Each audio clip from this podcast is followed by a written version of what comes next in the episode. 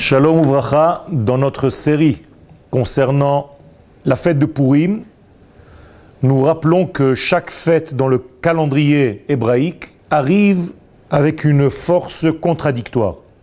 Je veux dire par là que pour que la fête révèle son entité la plus profonde, eh bien, l'Éternel a fait en sorte qu'elle soit accompagnée, cette fête, avec une écorce que les kabbalistes appellent une clipa.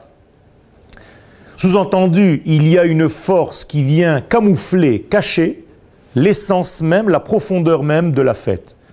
Eh bien, la clipa, l'écorce qui cache l'intensité profonde, le secret qui se cache à l'intérieur de la fête de Purim, eh bien cette clipa s'appelle la clipa de Amalek.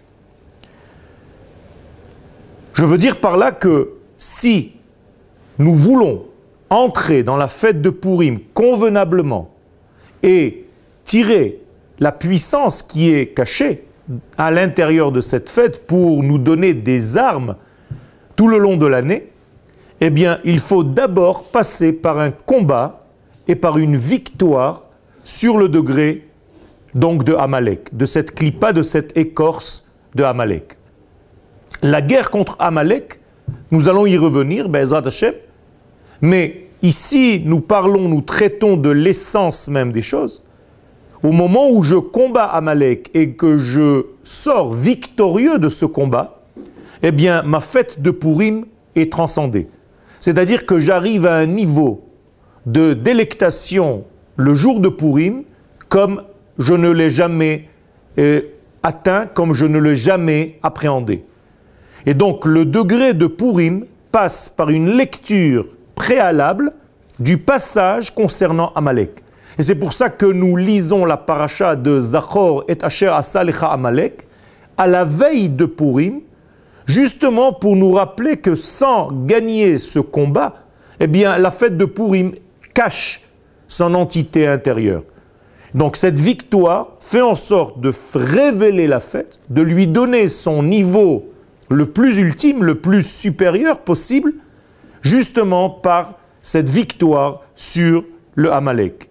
Et que sort-il de cette victoire?